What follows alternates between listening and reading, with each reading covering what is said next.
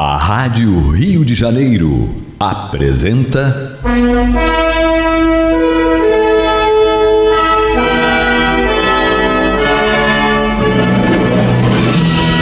Caminho do Senhor. Um programa de estudos sobre a Bíblia Sagrada com revelações inéditas a respeito de muitos ensinamentos do Cristo de Deus, ainda não perfeitamente divulgados nem compreendidos. Um programa dedicado a todos os que amam o Senhor Jesus. Criação de Acácio Fernandes Moreira e Gastão Veríssimo Brandão.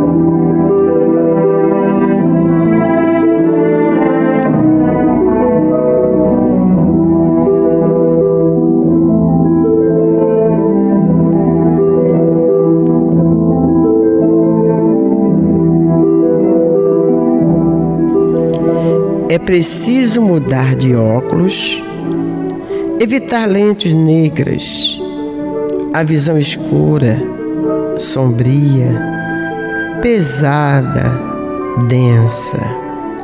Com lentes claras de otimismo e alegria, enxergaremos melhor, caminharemos com mais segurança, sem tropeços indesejáveis, sem distorções da realidade.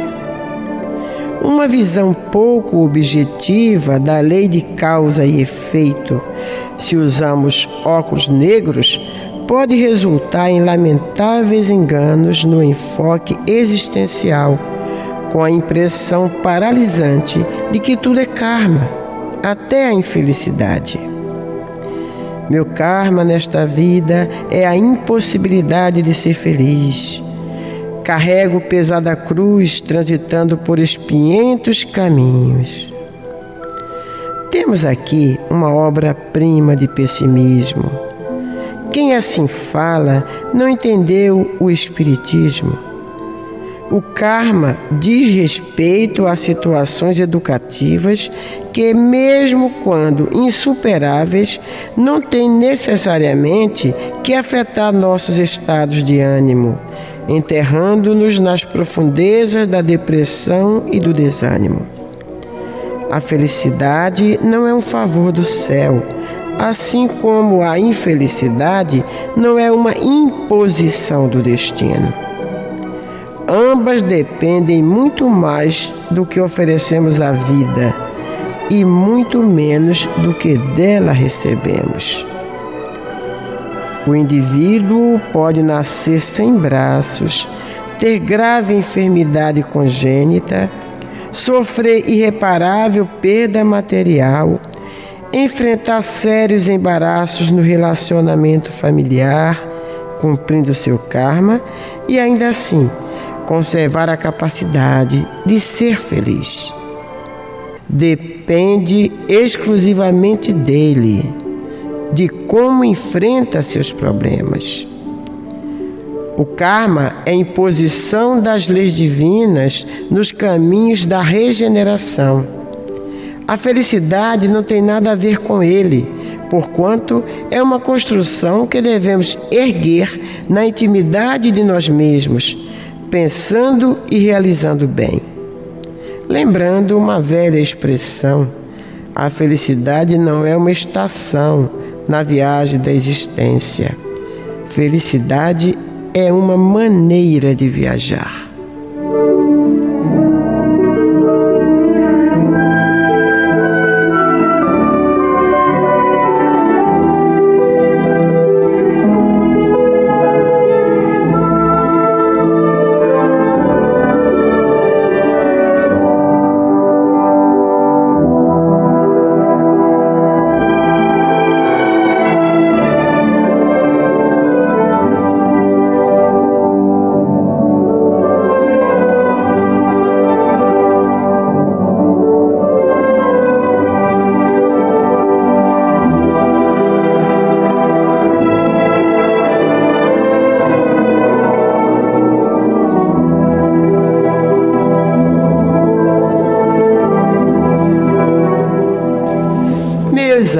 Amigos, meus irmãos, aqui estamos nós do Caminho do Senhor para mais um programa Caminho do Senhor, através das ondas amigas da nossa rádio Rio de Janeiro. E desejamos de coração que a paz de Deus esteja em seus lares, inundando as suas vidas, envolvendo seus familiares e seus amigos. Muita paz, muita paz é o que nós desejamos a todos. Apesar de sabermos, meus irmãos, não só nós como vocês, de que a paz é uma conquista pessoal de cada um, né?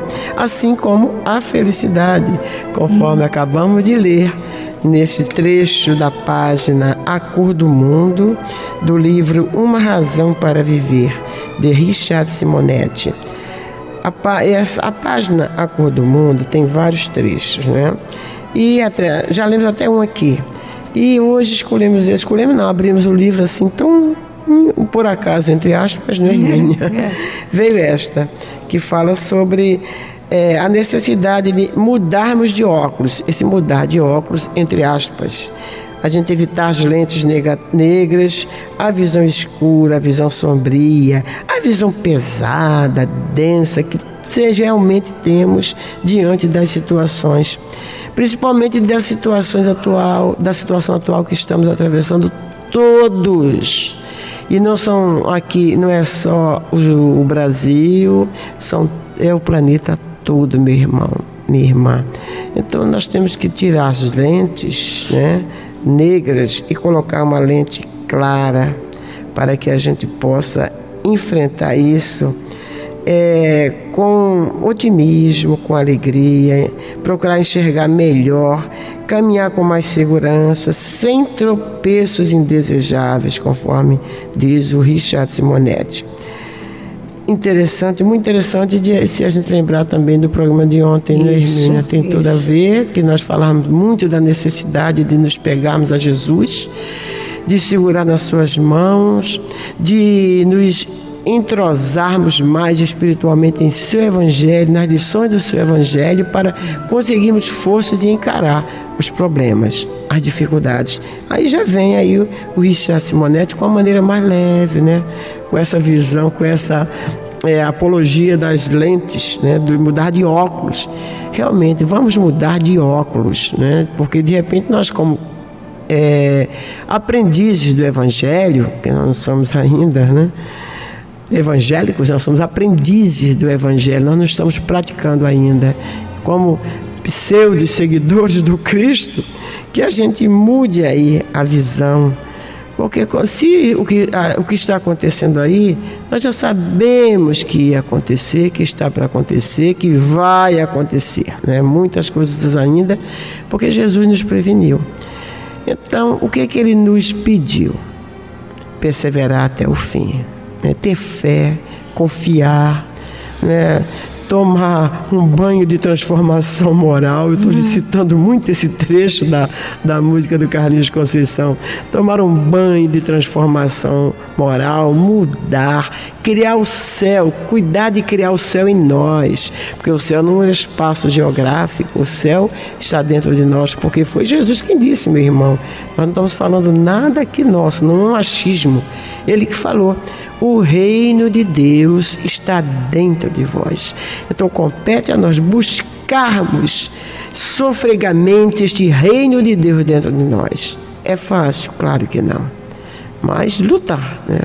com as forças, assim, com o mesmo empenho que a gente faz para conseguir, que a gente bota para conseguir um diploma universitário, um bom emprego, levamos noites e noites estudando para um concurso que a gente faça isso para conquistar as coisas espirituais que vão nos fazer muito mais felizes.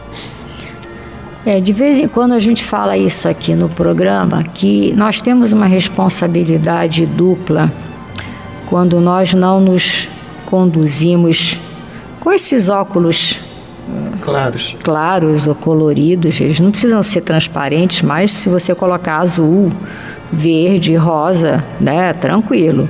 Agora você coloca preto, cinza, marrom, né? marrom, é Roxo. uma coisa você vê tudo muito escuro, né?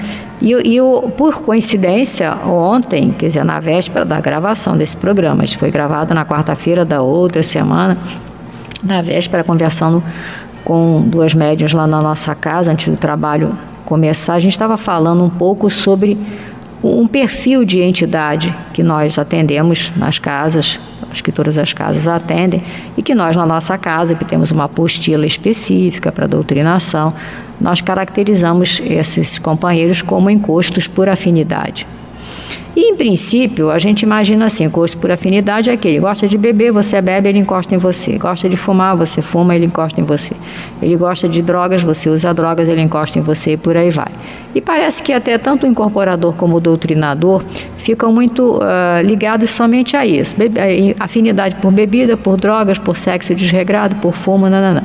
E aí ela estava comentando, ela dizendo, interessante. Ultimamente, tem chegado muito assim. O encosto por afinidade, mas não essas afinidades mais óbvias.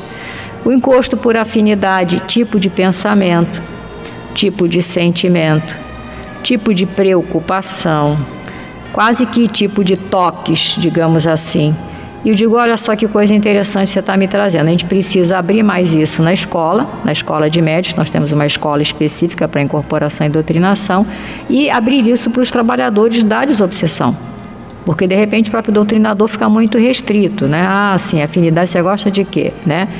E olha o nosso compromisso. Se eu sou uma pessoa pessimista, é óbvio que eu vou atrair para junto de mim, para o meu entorno espiritual, muitos desencarnados que estão pessimistas. Ah, mas o desencarnado também fica pessimista? O desencarnado fica como ele estava quando ele saiu daqui. Se ele era otimista, continua otimista. Se ele era pessimista, continua pessimista. Se ele era depressivo, continua depressivo. Se ele era egoísta, continua egoísta. Nós nos mantemos como nós saímos daqui. Então imagina a nossa responsabilidade. O que, que eu chamo de responsabilidade dupla?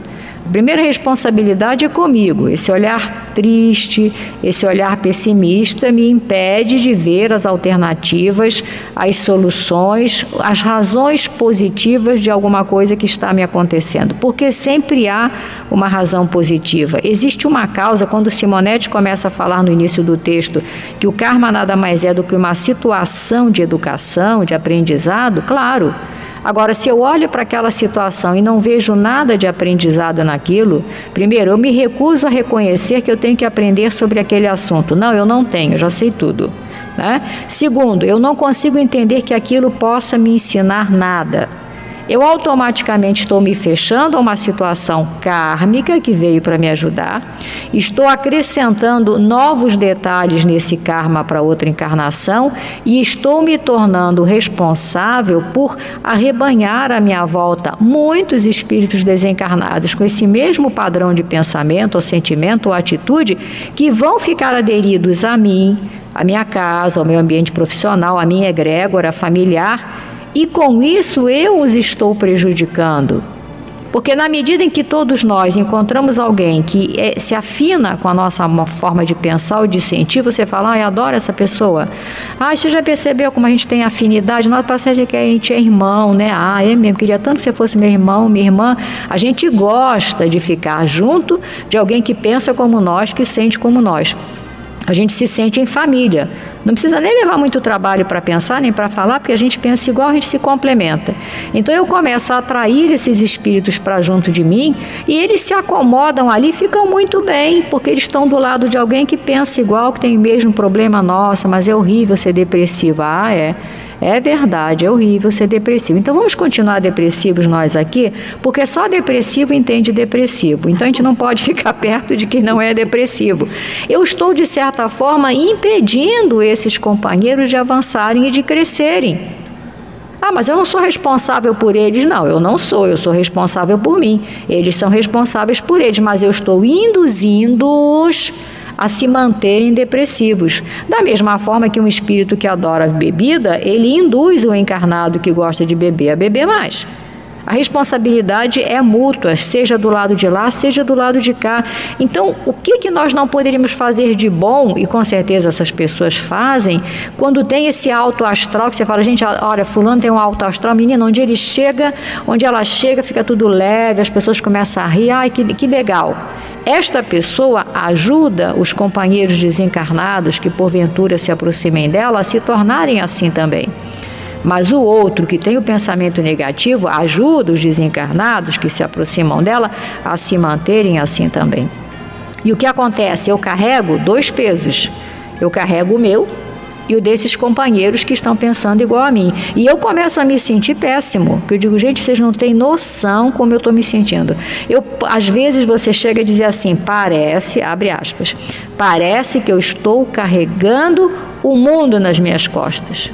Olha, mas parece que tem umas pessoas aqui, ó, em cima dos meus ombros. Não, não parece, realmente tem porque esses companheiros se agarram a você, como uma criancinha se agarra nas pernas da mãe, como uma pessoa de muita idade, com uma certa invalidez, se vai à rua, se agarra, se pendura quase no braço de quem está carregando ela, porque ela quer ter segurança. É, há uma historinha, há um livro fantástico, infelizmente a editora não trabalha mais com ele, não foi mais editado, mas eu acho que vocês podem encontrá-lo nas estantes virtuais, chamado Meios de Iluminação. E esse livro é muito interessante, ele fala muito dessa contraparte espiritual, da influência dos meios de comunicação, que os meios de comunicação são os meios de iluminação, que só vão iluminar se nós soubermos utilizá-los. Né? E ele conta a história de uma senhora de uma certa idade que precisava trabalhar e vai para as agências de emprego pedir emprego. Mas ela é tão pessimista que conforme ela vai se dirigindo para a agência de emprego, ela já vai pensando, eu vou entrar ali, mas já sei que não adianta nada. Porque quando eles olharem para mim, quando eles virem a minha cara, o meu cabelo, a minha aparência. Quando eu falar a idade que eu tenho, com certeza eles não vão me dar emprego, até porque deve ter muita jovem ali bonita com as pernas de fora que vão com certeza pegar os empregos que seriam bem. Então ela vai ela. E ela então, aí ela, numa dessas agências ela entra e os espíritos que estão acompanhando o caso dela para estudar percebem que naquela agência de empregos, como em qualquer lugar do mundo, há desencarnados junto com encarnados, né? Não se iludam com isso. Então tinha desencarnados. Aí você vai me perguntar, ué, mas desencarnado na agência de emprego fazendo o quê? Procurando emprego. Mas como? Ele não sabe que está desencarnado? Não, ele não sabe que está desencarnado bilhões de desencarnados não perceberam ainda que estão desencarnados. Aí quando ela entra na agência de empregos com esse pensamento bem ensolarado, ah, já sei que não vão me dar, ela entra e senta. Quando ela senta, um dos espíritos desencarnados, obviamente, depressivo, que não consegue emprego em lugar nenhum, adivinha por quê, né? Porque ele está desencarnado, mas ele não sabe disso. Então ele acha que ninguém quer dar emprego para ele. ele, ele, ele se aproxima dela e fala: Nossa, ela, ela é igual a mim ela está pensando igual a mim. Ele se cola nela. Quando ela vai para o balcãozinho fazer a entrevista, imagina a energia que ela coloca para aquela moça. Claro, tão, tão depressiva que a moça mal preenche a ficha. Ah, tudo bem, se ela deixa um telefone de contato, depois qualquer coisa a gente liga para a senhora. Não vou ligar nunca. Ela sai da agência sozinha? Não. Ela sai da agência agora, acompanhada por aquele espírito. Aquele espírito permanece com ela umas três semanas vai para casa com ela, vai para os lugares procurar emprego com ela. Por três semanas, ela vai se sentindo cada dia mais depressiva ainda, mais negativa ainda e reafirmando, tá vendo? É mesmo, não adianta, eu não consigo emprego até que esses espíritos conseguem ajudá-la com uma prece e afastam aquele companheiro do lado dela, para ela se sentir um pouco mais aliviada, porque pelo menos 50% do peso já foi. E aí ela se sente melhor e ela consegue se colocar. Então, isso é mais comum do que a gente possa imaginar. A gente carrega a nossa dor e a dor do outro, carrega a nossa tristeza, a tristeza dos outros, carrega a nossa depressão e a depressão de muitos. E aí, lógico que eu não consigo levantar a cabeça, eu não consigo arribar. Então, muito cuidado com isso. Quando ele termina dizendo felicidade não é uma estação na viagem da existência, porque a gente quer. A gente quer, a gente chega a planejar. Eu já planejei dos 50 aos 60, que eu vou estar aposentado, filhos estão criados, não quero mais saber, eu sozinha com meu marido, ou eu com marido ou sem marido, aí eu vou curtir minha vida, não é? Se estabeleceu. Ali naquela hora vai ser só felicidade. Não, não vai ser só felicidade. Aí vem a espiritualidade e coloca para você tipo, bom, já que você já cumpriu uma grande parte dos seus resgates, vamos aproveitar esses 10 anos para dar um trato em algumas coisas que estão pendentes, que são débitos seus de outras encarnações. Aí vem uma doença, aí vem uma limitação física, vem um trauma familiar e você fala, pois é, agora, né, eu conheci uma pessoa que dizia isso, este é o prêmio que a gente ganha no final da vida. Hum, é. Então, o que diz o Simonetti? A felicidade é a maneira de viajar. Eu vou percorrer a encarnação inteira com essa postura de vida. Então, você vai ver uma pessoa com essa postura de vida enfrentar dificuldades com ar tranquilo, nada para ela é problema, e você vai ver uma outra que não tem essa postura de vida, com uma vida quase sem problema nenhum, e os quase sem problemas nenhum para ela se transformam numa tragédia. Quando você passa e pergunta, e aí, tudo bem? Ela fala, não, não está tudo bem. Você vai se arrepender de ter feito essa pergunta para ela, porque ela vai despejar um saco de tristezas e de lamentações, e que você às vezes vai dizer, poxa, ela não tem nem motivo para estar tá assim, né? Ela, se ela soubesse o que é sofrimento, ela fala, não, minha filha, sofrimento é que eu tenho. E eu ainda não te contei tudo. E ela ainda vai contar mais que você se despede, você fala, não, mas é que eu estou atrasada. Outra hora a gente continua. Isso é uma visão pessimista. É, a pessoa que usa os óculos negros, né? As totalmente, lentes negras, totalmente, totalmente negras. É. é. interessante, realmente. Então, meus irmãos, é, como a Remy já falou, o o Richard Simonetti fala que a felicidade não é uma estação na viagem da existência, é uma maneira de viajar. Claro que ninguém vê aqui, eu acho que André Luiz fala, né, em excursão turística. nós não estamos em excursão turística, nós estamos aqui para aprender e para evoluir. Então, cada encarnação é uma oportunidade. Olha, a gente teria que lembrar sempre disso. A gente fala, né, Hermínia? Está é. sempre repetindo. Ah, cada encarnação é uma oportunidade e a gente não sabe a bênção que é esta oportunidade. Quantos irmãos estão aí querendo uma oportunidade dessa é e estão na fila? Estão na fila, porque também tem fila. Por quê? Porque está aí, né? qualquer um agora que está dando oportunidade para a encarnação, é isso não. Aí. Porque está encarn... estão encarnando muitos espíritos lá naqueles países onde não existe ainda né, esse controle da natalidade, como lá na África, na, na, naqueles países bem paupérrimos. Por quê? Porque o Espírito pede qualquer chance, mesmo lá, mesmo lá na Síria, onde está vendo essas guerras, mesmo. querem vir eles querem esta oportunidade e nós temos a oportunidade de estar numa encarnação aqui neste país que é uma benção, gente. Vamos comparar o Brasil com o que há aí. É. Ah, é muito violento. Ah, Rio de Janeiro é muito violento. E qual é o país que não é violento? Existem vários tipos de violência, vários, vários tipos. Aqui tem a sua. Então, meus irmãos, o que nós temos que entender e confiar que nós temos que fazer a nossa parte com relação à nossa vida espiritual, como disse Jesus. Buscai, pois, primeiramente o reino de Deus e sua justiça e sua perfeição, e tudo mais vos será acrescentado toda a proteção nos será dada se nós estamos em sintonia com o superior, com a luz. Se você está em sintonia com a luz, se nós estamos em sintonia com a luz, não há sombra que nos alcance a sombra passa longe. Então, vamos pensar assim. E pensar que nós temos que é, trabalhar, porque eu gostei muito dessa frase do, do Richard, né? A felicidade não é um favor do céu, assim como a infelicidade não é uma imposição do destino. Ambas dependem muito mais do que oferecemos à vida e muito menos do que dela recebemos. Vamos semear flores, que a gente vai colher flores, não é? Se semear ventos, vamos colher tempestades. E que Deus nos ajude. Então, meus irmãos, nós vamos para um intervalo e voltamos já já. Bem, vamos então para o estudo do Evangelho de hoje. Nós estamos estudando Atos dos Apóstolos. Hoje vamos dar continuidade ao capítulo 14, nos versículos 19 a 26.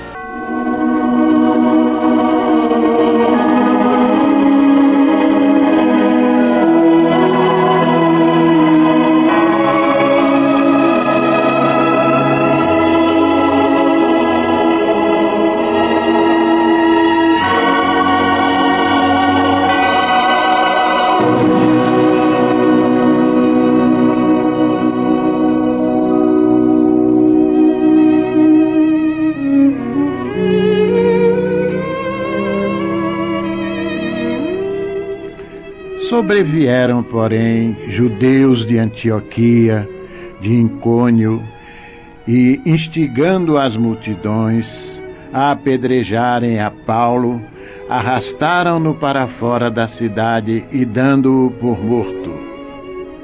Rodeando, porém, os discípulos, levantou-se e entrou na cidade. No dia seguinte, partiu com Barnabé para Derbe.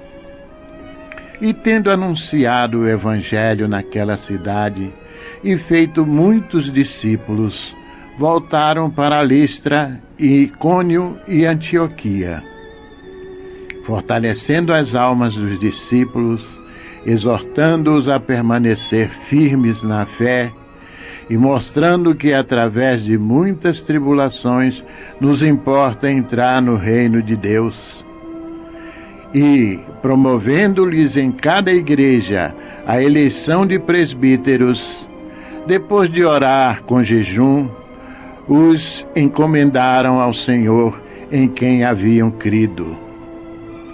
Atravessando a Pisídia, dirigiram-se a Panfilha e, tendo anunciado a palavra em Perge, desceram a Atália.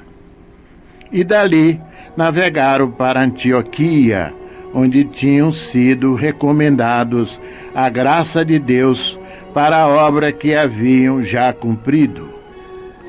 Ali chegados, reunida a igreja, relataram quantas coisas fizera Deus com eles e como abrira aos gentios a porta da fé. E permaneceram não pouco tempo com os discípulos.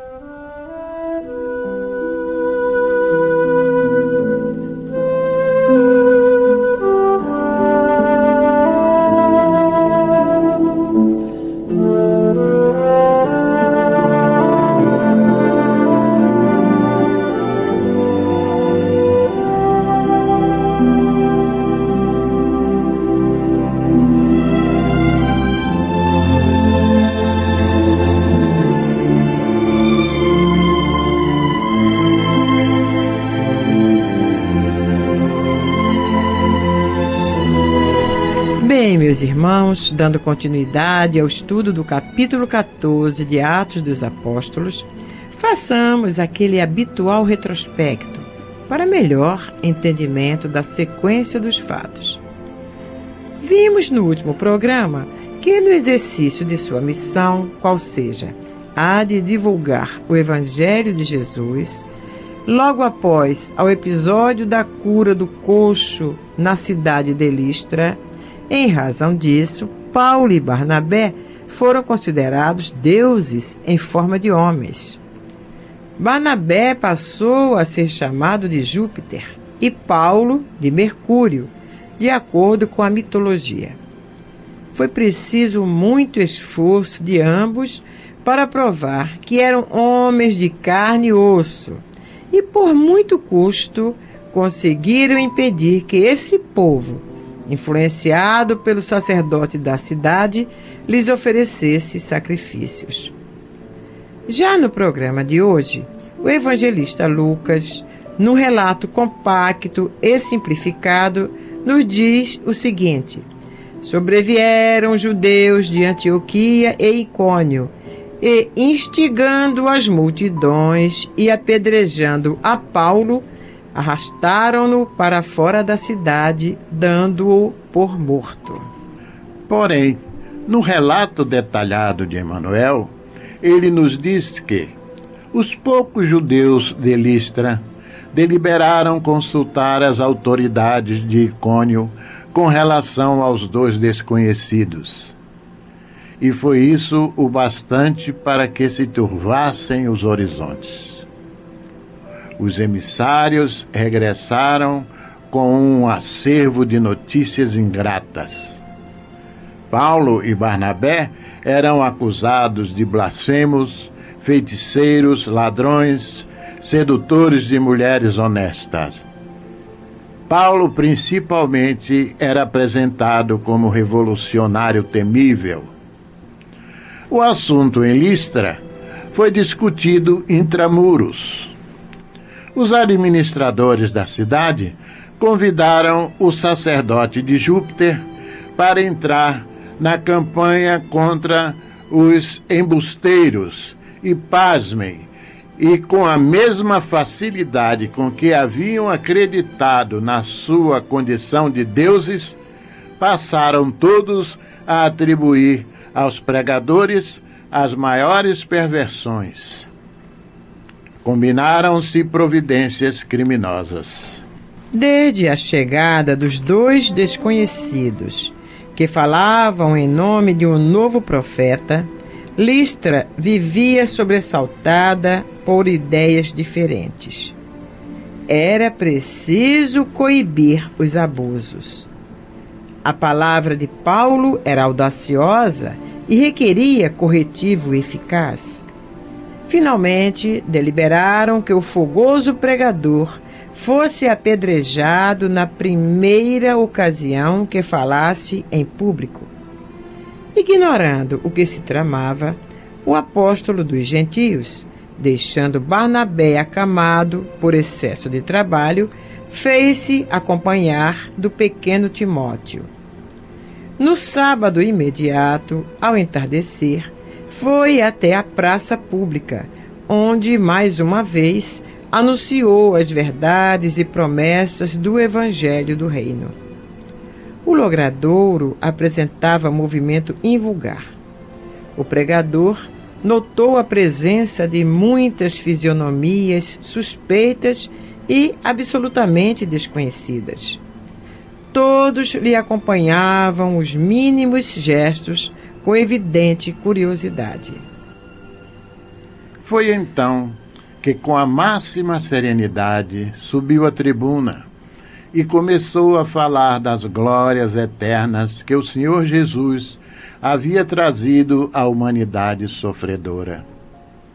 No entanto, mal havia iniciado o sermão evangélico quando, aos gritos furiosos dos mais exaltados, começaram a chover pedras Paulo recordou subitamente a figura inesquecível de Estevão. Por certo, o Mestre lhe reservara o mesmo gênero de morte, para que se redimisse do mal infligido ao mártir da Igreja de Jerusalém.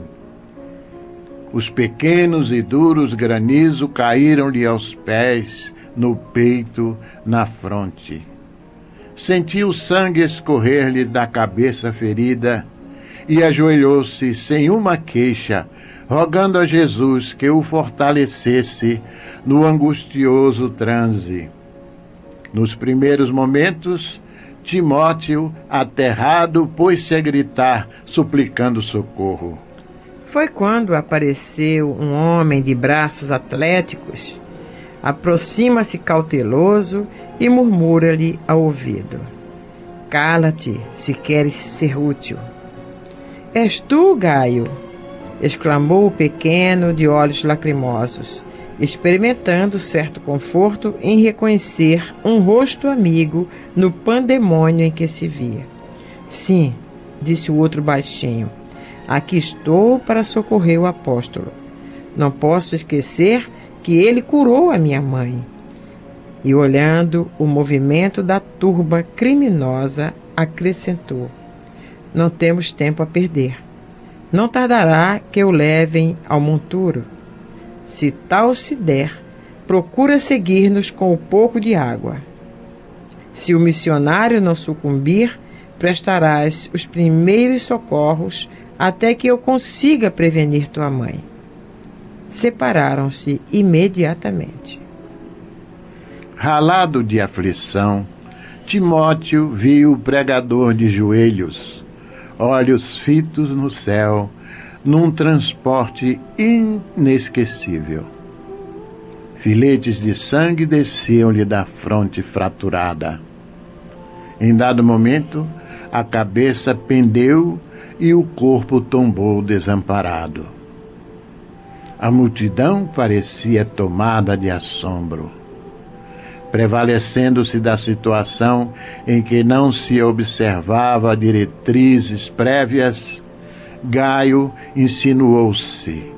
Aproximou-se do apóstolo inerme, fez um gesto significativo para o povo e bradou: O feiticeiro está morto!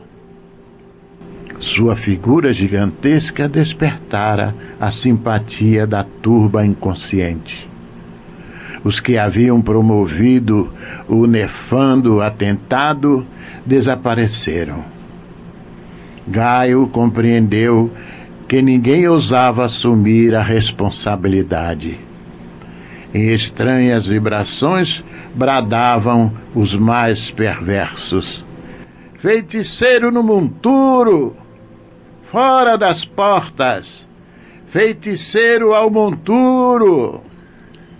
O amigo de Paulo, disfarçando a comiseração com gestos de ironia, falou à multidão satisfeita: Levarei os despojos do bruxo.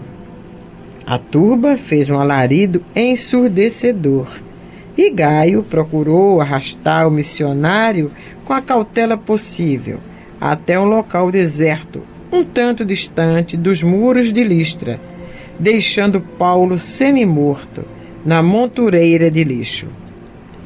E inclinando-se, como a verificar a morte do apedrejado, e observando cuidadosamente que ainda vivia, gritou: Deixemo-lo aos cães, que se incumbirão do resto e, seguindo o líder daquela tarde, as multidões bateu em retirada, enquanto Timóteo se aproximava do local, valendo-se das sombras da noite que começava a fechar-se.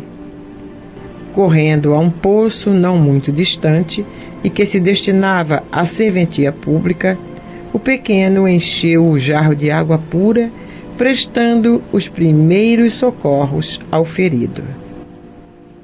Banhado em lágrimas, notou que Paulo respirava com dificuldade, como se houvesse mergulhado em profundo desmaio.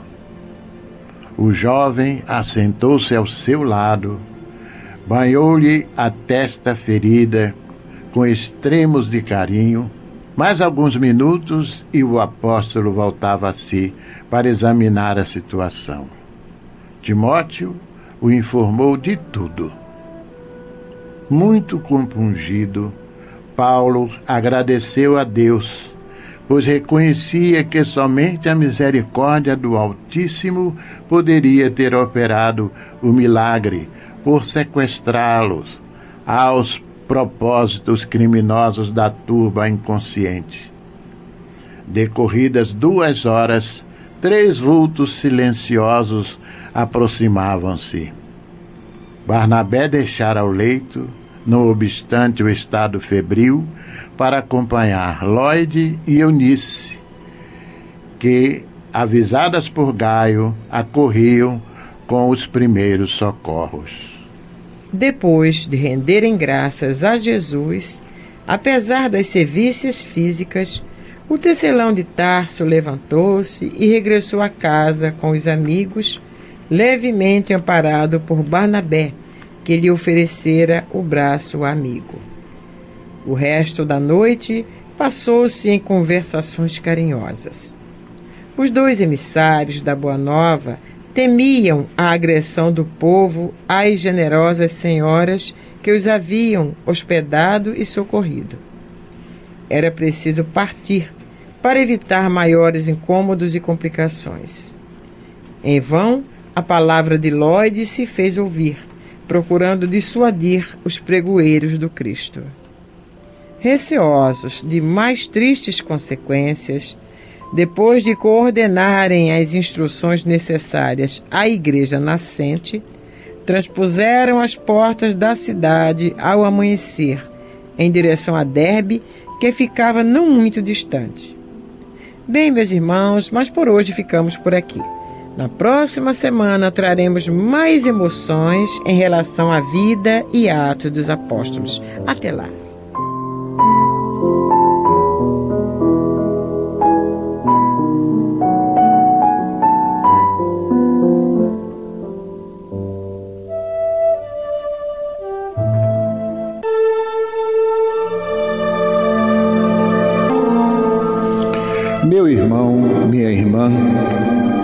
Se o seu coração está angustiado e lhe falta ânimo para enfrentar os obstáculos da vida diária, se você sente-se só e compreendido pelos que lhe rodeiam, se alguma dor física ou moral está atormentando-lhe, tirando-lhe as horas de sono, enfim, se você está sofrendo, lembre-se, você não está só.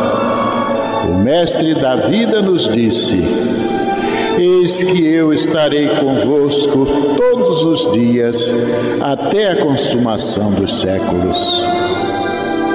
Neste exato momento, milhares e milhares de pessoas sintonizadas nesta emissora se unirão em prece. Entre nesta corrente. Existe em seu íntimo um lugar de paz profundamente silencioso, onde você pode comungar com Deus e encontrar forças necessárias para vencer este momento difícil. Como disse o salmista, Deus é o nosso refúgio e fortaleza, socorro bem presente nas horas de tribulação. Abra o seu coração numa prece sincera. Entregue-se confiantemente aos cuidados deste Pai amoroso e bom e confie. Os impossíveis para os homens são possíveis para Deus. Vamos envolver em nossa corrente de preces de hoje os nomes de alguns irmãos e, mesmo que o seu não esteja nesta relação, sinta-se incluído, meu irmão, sinta-se incluída, minha irmã. Jaime Obina Sangil, Hermínia Sangil, José Gonçalves Bandeira, Eunice Simas Bandeira, Maria Alves e Arnaldo José de Souza, Maria José Mota, Maria da Glória Dias de Oliveira, Edne da Fonseca Pinto Magalhães, Glória Dias Sabença, Sueli Alves Iglésia, Cícero Pimenteira, Alfredo Augusto de Azevedo, Josué Gomes Vieira, Antônio Rômulo Queiroz de Figueiredo, Neomar Bolsinhas Tapone, Lígia Ferreira Lima, Carla de Souza Coimbra, José Ricardo Fernandes, Larissa Coimbra Fernandes, Cauã Coimbra Fernandes, Alessandra Santos Feijó da Silva Souza, Mariana de Andrade dos Santos, Miquelina dos Santos Lima, Marcelo Mendonça, Maristela Mendonça Lins, Priscila Gomes da Silva, Marcelo do Carmo Barros de Oliveira, Michele da Rocha Broglio Bessa, Silvana Pereira da Rocha Pinto e todos vocês, meus irmãos, que neste momento estão sintonizados nesta corrente de preces, esperando receber as bênçãos do alto, as bênçãos da espiritualidade superior. Vamos falar com Jesus.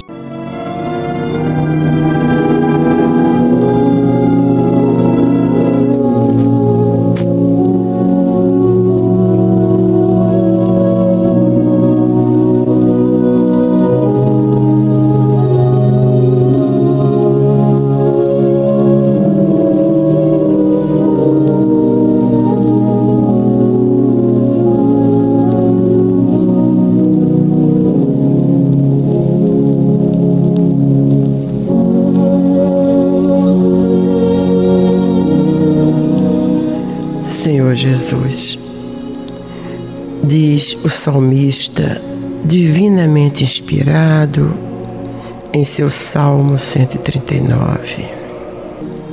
Senhor, tu me sondas e me conheces. Sabes quando me assento e quando me levanto. De longe penetras os meus pensamentos, esquadrinhas o meu andar e o meu deitar, e conheces todos os meus caminhos. Ainda a palavra não me chegou à língua, e tu, Senhor, já a conhece toda. Tu me cercas por trás e por diante e sobre mim pões a tua mão. Tal conhecimento é maravilhoso demais para mim. É sobre modo elevado, não o posso atingir. Para onde fugirei da tua face? Para onde me ausentarei do teu espírito?